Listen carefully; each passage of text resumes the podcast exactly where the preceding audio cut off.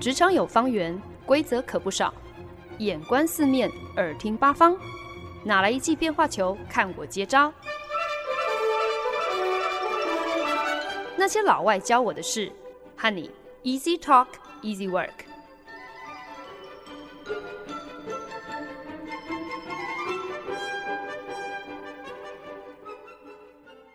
您现在收听的是《那些老外教我的事》，我是欢恩。连着两个礼拜在节目当中，从希腊神话讲到格林童话。本周单字来到了 F 开头，刚好呢又可以以 fable，也就是寓言，继续来跟大家说故事。至于说什么故事呢？当然就是伊索寓言喽。坦白说，伊索寓言应该是所有童话故事里面我最不感兴趣的，主要就是因为伊索寓言大多就是以动物为角色。把一些动物放到一个拟人的情境当中，借此带出一些引人深思的大道理。可是呢，我向来对于以动物为主角的故事，真的就是一点兴趣都没有。所以呢，到现在我都还没有看过《海底总动员》。其实，伊索这位曾经为奴的希腊道德家。他是不是真的有亲笔写下这些流传到现代的寓言？真的完全没有任何根据可考。那据说《伊索寓言》集结成册，已经是在伊索逝世之后好几世纪才问世的。甚至我们可能就连伊索这个人他是不是真的存在都没有办法百分之百的肯定。可是呢，就算我们对于作者的真实来历可能知道很有限。但是还是不能够磨灭《伊索寓言》之于文学，仍然是占有很重要的一席之地的。特别呢，像是龟兔赛跑啊、放羊的孩子等等，更是跨越了语言、国界还有种族，是为人津津乐道的寓言故事。不过，我所不知道的是，其实有非常多的中英文的一些经典的谚语，可以说是。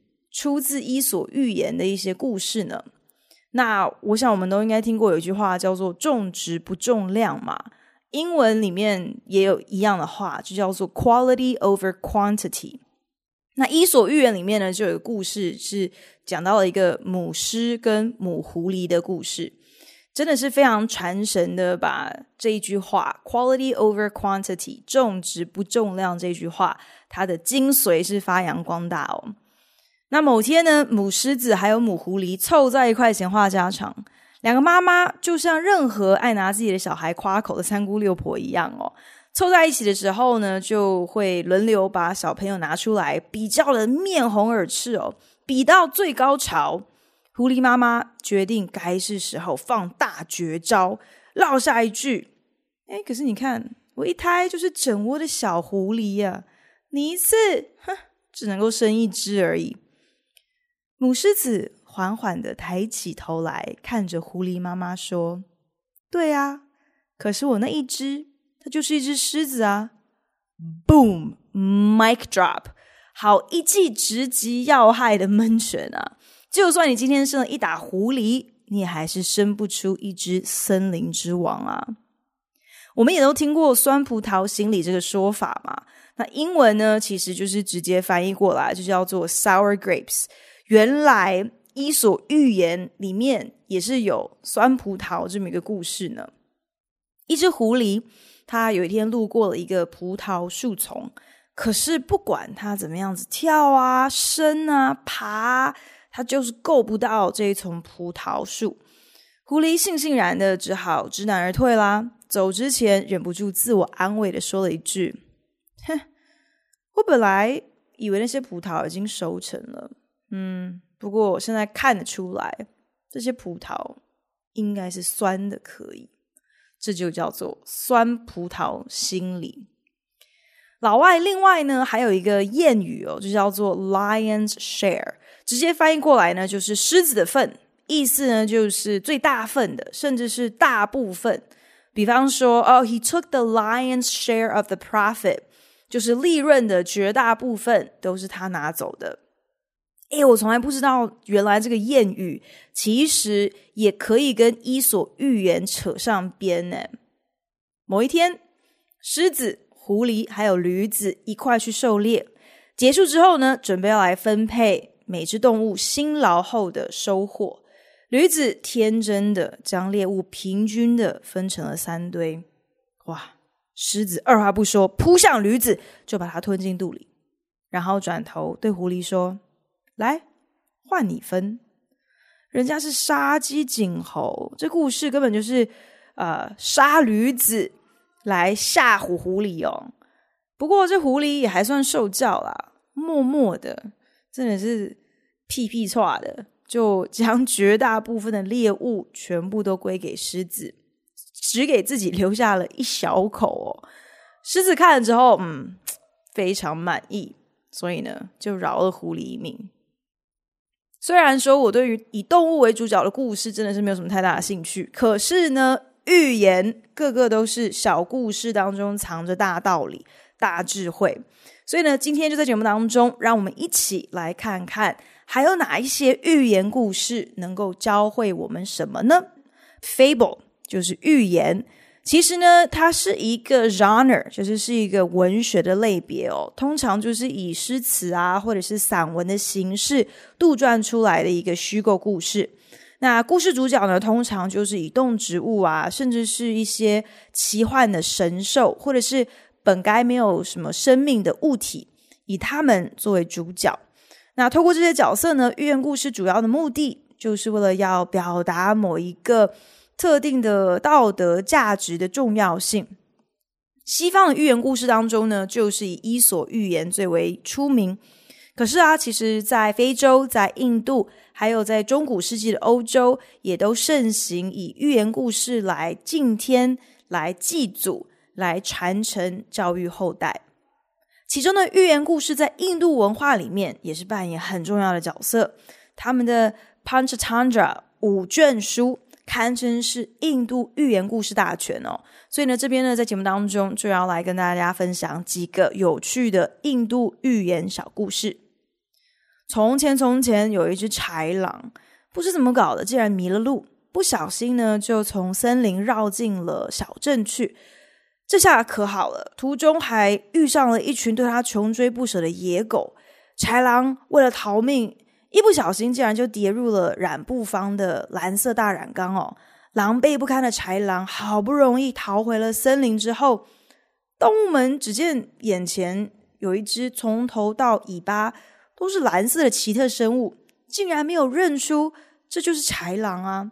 豺狼心中窃喜哦，想说太好了，总算等到自己可以出头的一天。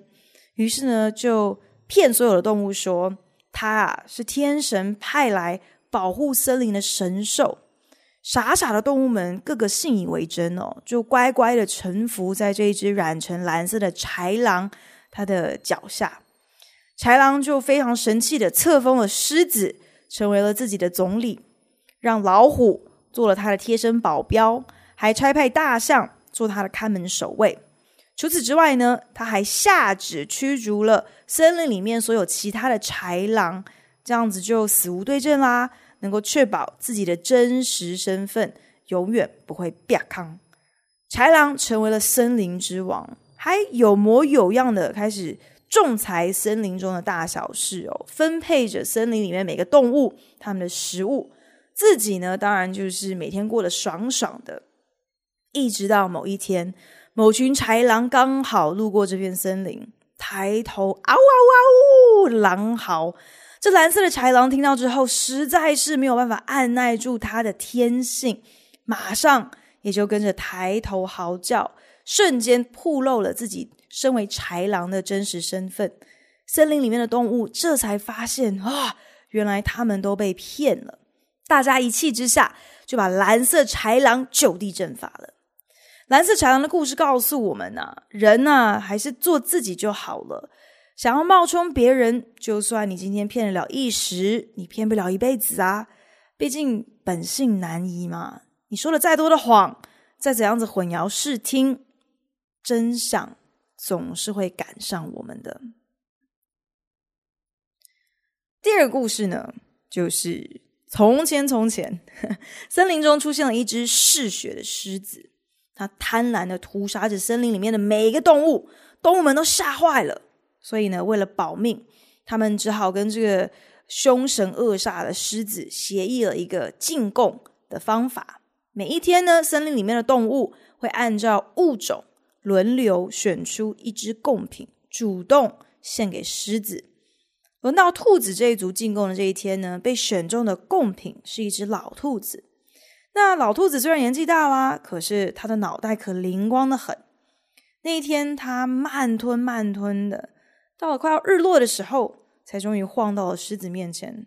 哇、哦！狮子等他的大餐等了一整天，饿个半死。现在呢，更是一肚子火。可是老兔子却老神在在的说：“哎，你不能怪我啊！我跟你讲，狮子大哥，其实本来……”有一整大堆的兔子要给您进贡的，结果没想到在路上竟然遇到另外一只狮子。哇，这狮子可厉害了，没两下就把所有的兔子全都吞进肚里去了。我我是拼了老命才逃出来的。这来路不明的狮子哦，哦，摆明了要挑战您的权威啊！狮子一听说，竟然有这么一回事。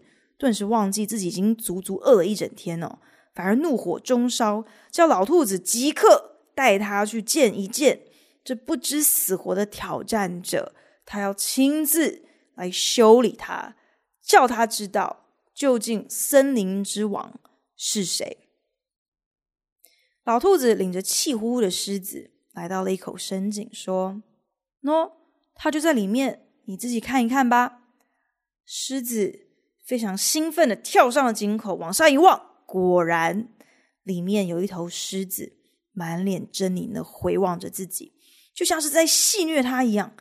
自己往右走，哎，对方竟然也跟着往右走。自己怒吼一声，哦，对方真的是皮在痒哦，也有样学样的怒吼一声，自己伸出爪子示威，对方也一样画葫芦，终于。在井口的狮子失去了耐性，咆哮一声之后，纵身跃入了井内。然后只听到扑通一声，这只狮子就沉入了水中，淹死了。原来刚刚跟自己示威的，从头到尾不过就是他 唯一那只狮子自己水中的倒影啊。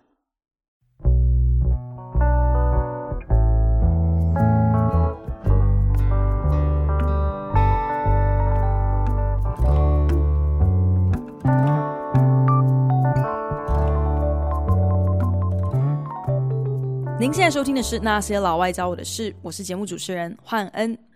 寓言故事 （Fable） 并不只是上古先人透过说故事所留下来的大智慧，其实呢，一直到近代，寓言故事都还是一个非常普遍的文学类型。或许也难怪吧，毕竟你今天如果要当面的去说一个人的不是，去责备对方是有多么的呆，有多蠢。这正面冲突总是尴尬了些哦，所以呢，透过寓言故事中的一些动物角色，那你就可以竭尽所能的放大那些自己想要争辩的对象他们的缺点，用一个说故事的方法，相对来说好像更加委婉、更有格调些哦。英国知名作家 George Orwell 乔治奥威尔。他应该可以说是近代最伟大的寓言故事作者了。他的经典作品《动物农庄》不只是文学典藏的一个经典之作，更是寓言故事的大作。相较于其他历史更加悠久的寓言故事，《动物农庄》锁定的读者群是大人，而不是小朋友，想要开示的大道理。是对于社会、经济还有政治结构的检视，然后就是对于史达林主义的政治嘲讽。《动物农庄》这本书的撰写呢，其实呢是作者他很有意识的一个政治争辩哦，刻意描绘俄国大革命沙皇被推翻之后，举国在社会主义的思想下，反而陷入了一个更加贪腐的深渊。动物农庄的故事发生在我、well, 一座农庄上，农庄主人乍看之下应该是一个颇有教养的乡绅哦，可是实际上呢，却是一个愚昧无良的酒鬼，在各方面呢，都比自己所饲养的牲口还要不如。这边应该就是暗喻沙皇。那不甘于人类利己的剥削还有虐待，农场的动物就决定干戈起义，先拟定了凝聚众生的政治立场，就叫做 animalism，动物主义。动物主义的最高指导原则有两个口号，分别就是动物皆平等。第二个呢，就是四只脚的好，两只脚的坏。在聪明的猪的带领下，农庄的动物发动了革命，浴血奋战哦。虽然有许多的同志壮烈牺牲，但是最终总算成功推翻了人类主子，夺下了农庄的控制权。可是权力腐败人心啊！即便是动物也是一样。为首的名叫拿破仑的猪，很快的就成为了集权统治的独裁者，划分清楚阶级，甚至还将农场上的猎犬收为己用，俨然就是立了自己的东厂刽子手，用来铲除自己的政治宿敌。当拿破仑享尽最上层的物质，奢侈奢华的时候，农场上的动物日子却过得是比从前还要辛苦。虽然一样是没日没夜的在劳动，可是这些动物们唯一的小小慰藉，就是觉得好啦，至少现在感觉好像多了一点尊严嘛，因为我们是在为自己劳动啊，我们不再是为了两只脚的人类卖命嘛。可是呢，到了故事的尾声，拿破仑竟然跟人类交易了起来。动物主义的口号当然也就必须与时俱进的更新，变成了四只脚的好，但是两只脚的更好。动物皆平等，但是有些动物比其他动物更平等。拿破仑和隔壁农庄的主人谈完生意，酒足饭饱后。在屋里围着桌子打起了扑克牌，人和猪轮流作弊出老千，轮流互相指着对方的鼻子大骂，一言不合大打出手。在窗边把这一场闹剧全看在眼里的动物，个个感到困惑不已：这猪跟人，人跟猪，到底谁是谁？已经分不清了。《动物农庄》这本书的灵感呢，是作者在参与西班牙内战的时候，呃，滋生而出的。George Orwell 还有妻子差点在史达林主义的拥护者屠城巴塞隆纳的时候客死异乡。乔治虽然呢一直以来在政治理念上是左倾的社会主义，比较支持左派的一些思维哦，可是却始终对于苏联的史达林主义极度的痛恨。自己意识形态上的冲突，在二次世界大战，苏联成为了同盟国的一员，对抗纳粹德国的时候呢，是更加深化。而《动物农庄》也算得上是乔治透过写作的一种宣泄出口，想办法去缓解或者是解答他心中这样的一个，其实是支持社会主义却又如此痛恨史达林这样的一个矛盾，只是。书中如此明目张胆的对于史达林以及共产主义的批判，却接连让五个出版社都拒绝出版《动物农庄》。毕竟二次世界大战的时候，成功牵制住纳粹，正是数以万计勇敢捐躯的俄国士兵哦。就连当时英国首相丘吉尔都因此对史达林是赞誉有加。全英国又有谁敢在这个时候出版一本蓄意要揭发史达林的独裁跟贪腐的寓言小说呢？但我想，这也就是寓言故事背负的重担吧。要用让人比较好下咽的糖衣来包装着太过苦涩，所以所有人都不愿意去面对的真相。在乔治·奥威尔完成《动物农庄》整整一年之后，等到了二次大战结束。西方强权与苏联正式进入冷战之后，这本小说才终于得见天日，成功出版。哇，所谓不鸣则已，一鸣惊人。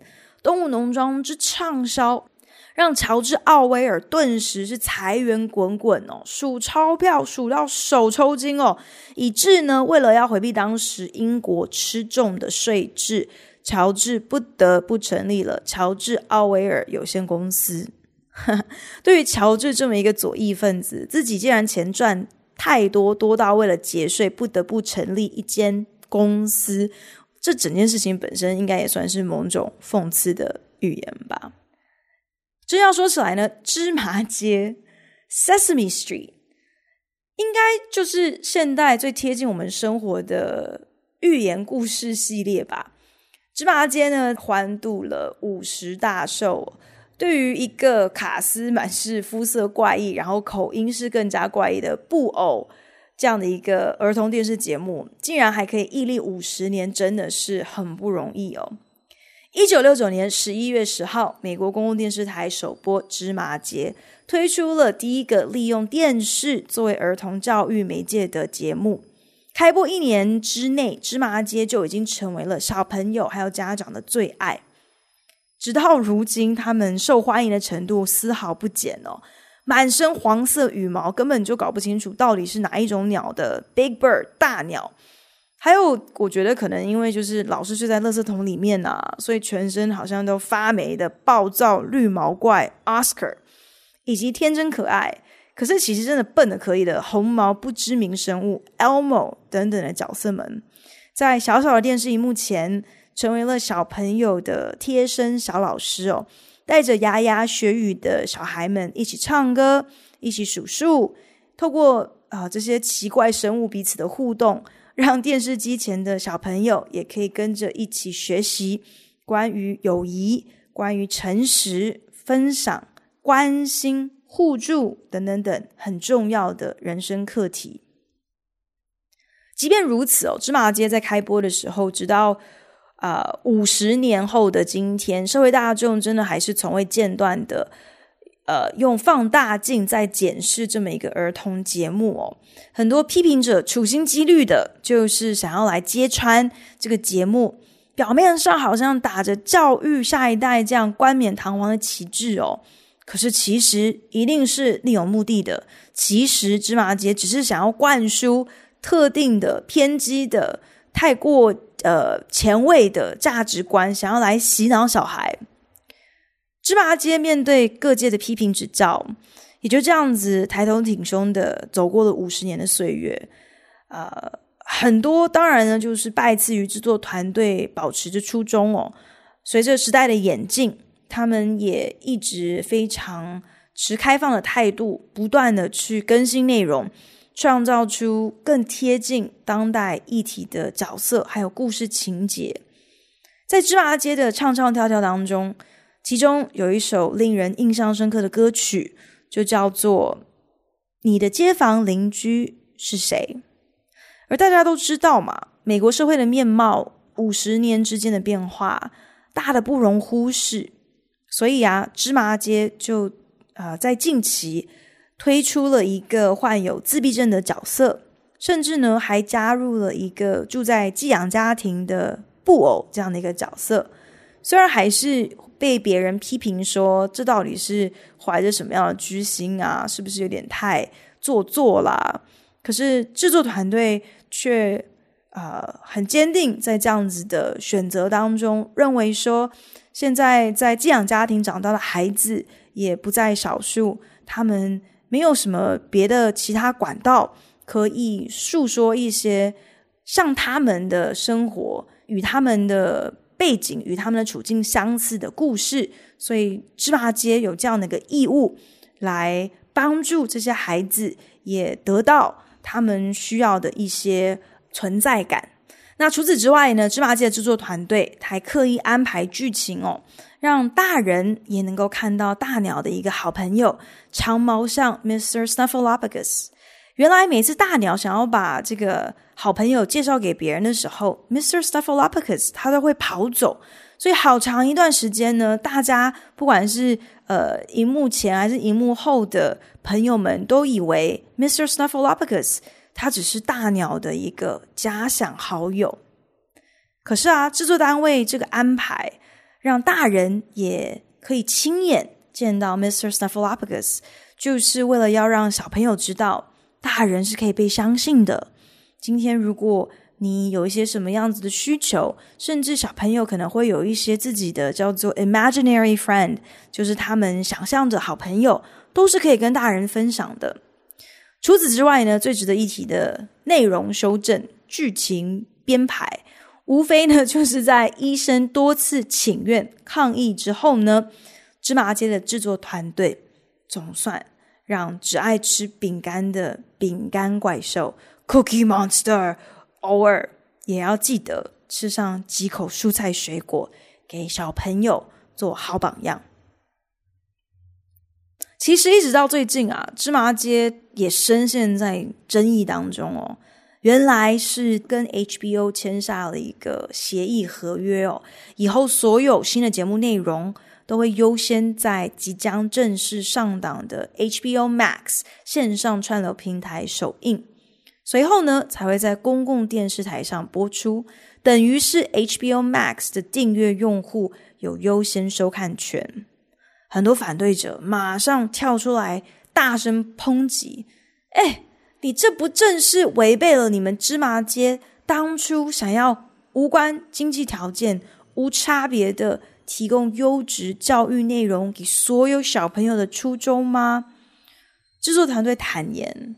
直播内容需要钱呐、这几年川普执政，政府公然删减公共频道的联邦预算，已经不是一年两年的事情了。公共电视台早就捉襟见肘，芝麻街这么多年还能够活到今天，靠的全都是授权品牌代理，还有周边商品的销售。可是周边商品的销售业绩现在已经大不如前了。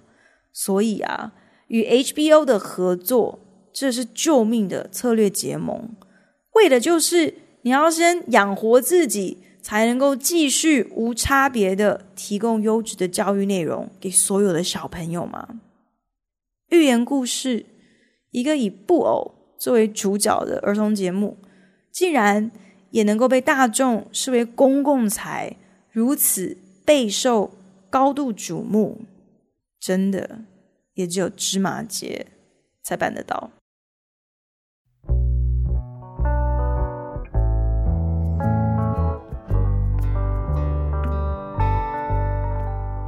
本节目由好家庭联盟网、台北 Bravo FM 九一点三、台中古典音乐台 FM 九七点七制作播出。您现在收听的是《那些老外教我的事》，我是欢恩。今天在节目当中以 Fables 为题，跟大家分享了寓言故事，教会我们的一二事。本来还以为整集都会要跟大家讲一些什么狮子啊、狐狸啊、驴子啊，在森林里头又怎样怎样的无聊故，不是无聊故事，有大智慧的故事。可是呢，没有想到寓言故事治愈我们的生活的应用，还有他们所出现的场域，其实早就多元。早就包罗万象到完全超越了伊索寓言的动物们。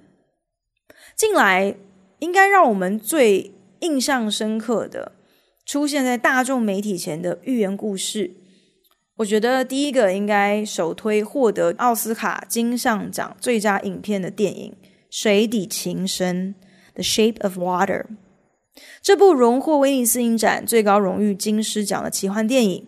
也让拍摄多部精彩怪兽电影的西班牙鬼才导演 Guillermo del Toro，终于顺利敲金成功，一举拿下了小金人奥斯卡的最佳导演。《The Shape of Water》影片描述着一位在某个政府秘密研究机构工作的哑巴夜班女清洁工，无意间发现了机构的地下室，囚禁了一只有人类形体。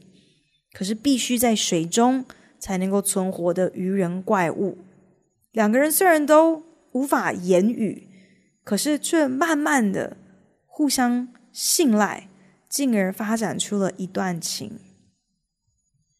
说真的，虽然整部影片都看得出导演的细心，还有各种巧思哦，从服装设计到电影配乐，甚至连画面的色彩，处处都溢满着六零年代复古而优雅的质感。呃，可是对于跨越物种的人兽恋，就算是奇幻故事，还是让我看得很出戏哦。不过，《水底情深》这部片，它的寓言其实也算是很浅白、很好懂哦，所以也不能够说是完全没有被感动到啦。那鱼人怪物虽然长相怪异，不是人类，不会说人话，只能够存活在水里。可是呢，哑巴女主角就在鱼人身上看到了更多彼此之间的相似处。他们都是社会边缘人，都一样孤单，一样寂寞，都渴望能够找到一个人，不需要言语就能够看到自己的全部，而不是自己的缺陷。反观电影里面，秘密研究机构的保安主任，人模人样的。住在郊区的大房子，开着豪华的大车，可是根本就是人面兽心啊！对待鱼人的手段凶残，就算家中还有妻子，也毫不隐藏自己对哑巴清洁女工的色心。到底谁才是电影中的怪物？大家心里都明白。哑巴女主角和鱼人怪物的日久生情，唯美画面跟两人对彼此无悔的深情。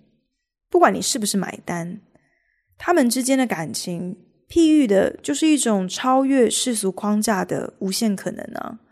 如此奇幻的生物，竟然会出现在六零年代的美国巴尔的摩，而如此平凡甚至是弱势的女工，竟然在最恶劣、最单调的工作环境中，和一个真的是做梦都想象不到的对象，找到了一段真挚、交心的感情。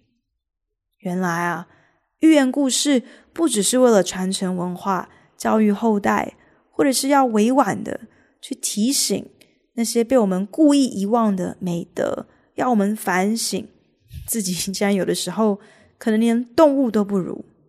寓言故事它也可以是奇幻的，是励志的，让我们能够在心中对自己也对别人种下一点点盼望的。在节目的尾声，我也很好奇哦，不知道听众朋友在呃今天之前有没有特别留意过 Fable，特别留意过寓言故事，有没有一些自己特别喜欢或者是印象深刻的呢？其实说穿了，我想对我们这种文学门外汉来说，其实 Fable 寓言故事的定义真的也不需要怎么样子太过严谨哦。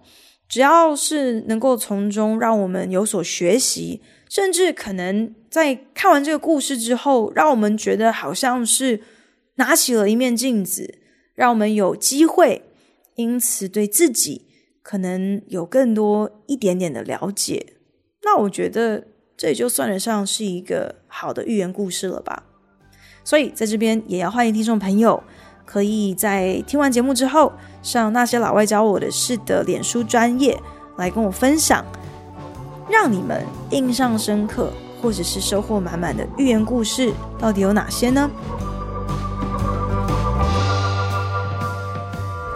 感谢您的收听。如果想要收听二零二零年最新的内容与好听的音乐，可以在好家庭联播网收听。